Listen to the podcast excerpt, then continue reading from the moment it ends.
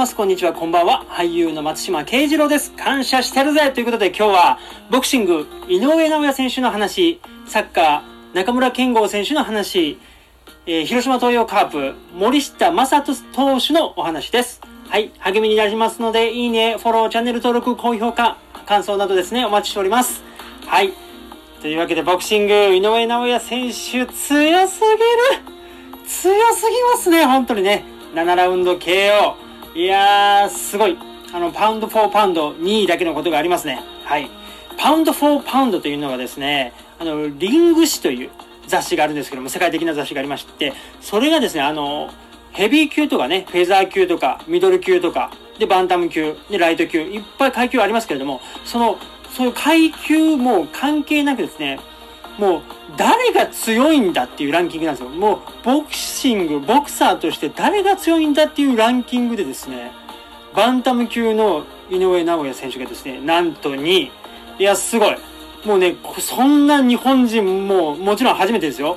2位なんてもうすごいですよね。ヘビー級とかミドル級とか、今までのすごいもう強い選手がいっぱいいるのにもかかわらずですよ。バンタム級の井上尚弥選手がですね、世界的に認められていると。でもね、中、中量級とかね、軽量級っていうのはやっぱりこう、人気がないというかですね、あんまりこう、重要視されてこなかったんですけれども、この井上尚弥選手がですね、こう、一気にそのイメージを変えたという。いやー、素晴らしいですよね。あのー、本当今3階級制覇中なんですけれども、今はね、バンタム級で、え WBA スーパー王者、IBF の王者ですね、あの2団体のチャンピオンなんですけれども、で、今回はね、WBO のあの1位、階級1位の人とやって、まあ防衛戦だったんですけれども、まあ見事防衛しました。7ラウンド KO。だからもうね、今後が楽しみですよね。このままバンタム級にまだとどまってですね、他の団体もこう、取りに行くのか、もしくは階級を変えて4階級制覇を狙いに行くのか、いやー、楽しみです。しかも今回ね、聖地というか、もうラスベガスですよ。その、こう、ショービジネスのすごい、もうボクシングもビジネスも盛んな、ラスベガスの初陣だったんですけれども、もうしっかり KO 勝ちと。いや、恐ろしい。さすがモンスターと呼ばれるだけありますね。いや、とんでもない。本当になんかこう、日本人として嬉しい限りでございます。はい、今後に期待していきたいと思います。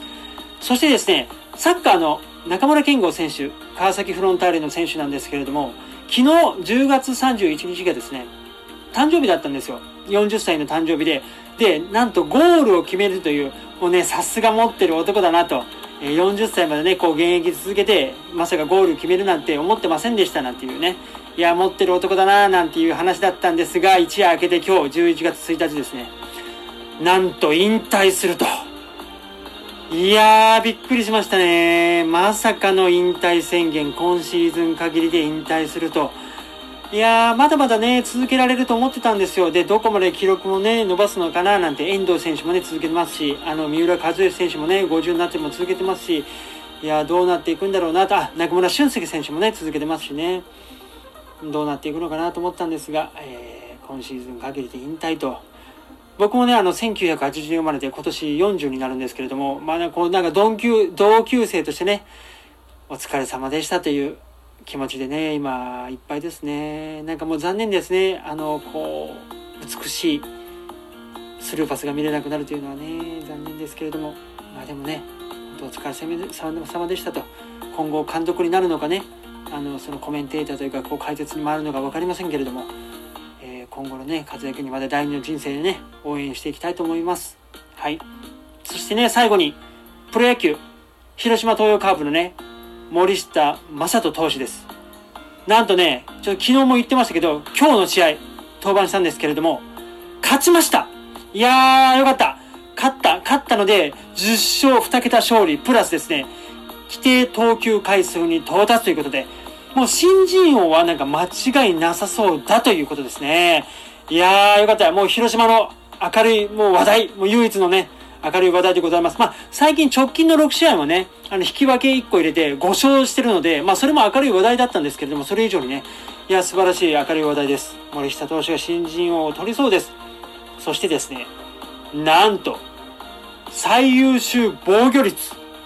あの、中日の大野選手がね、今1位なんですけれども、その大野選手、投手にですね、0.002の差。もう0.002ってもう、もう、ええー、みたいな感じなんですけれども、いやー、これがどうなるのか。で、大野投手もですね、この森下投手もですね、あと1試合ずつ投げるんじゃないかと。要は残り試合がもう少ないのにね。まあ6試合とか、まあそんなもんですよ。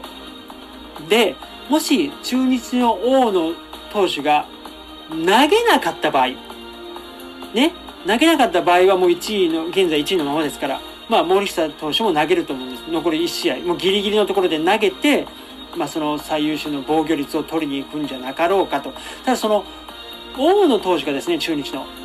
投げて、例えば防御率が、あの、2点台とかに落ちた場合はですね、まあ、森下投手はもしかしたら登板を回避して、その防御率を取りに行くのかと。いやー、どうなるのか、この最優秀の防御率。まあ、もちろんね、最多勝、いや、一番勝ったピッチャーといえば、その防御率っていうのは、もうピッチャーにとってはもう、栄冠というかですね、もういわば評価、もう最大の評価されるポイントですから。いや防御率は取ったらすごいですよね。新人ですからね、なんたって、プロ野球1年目ですよ。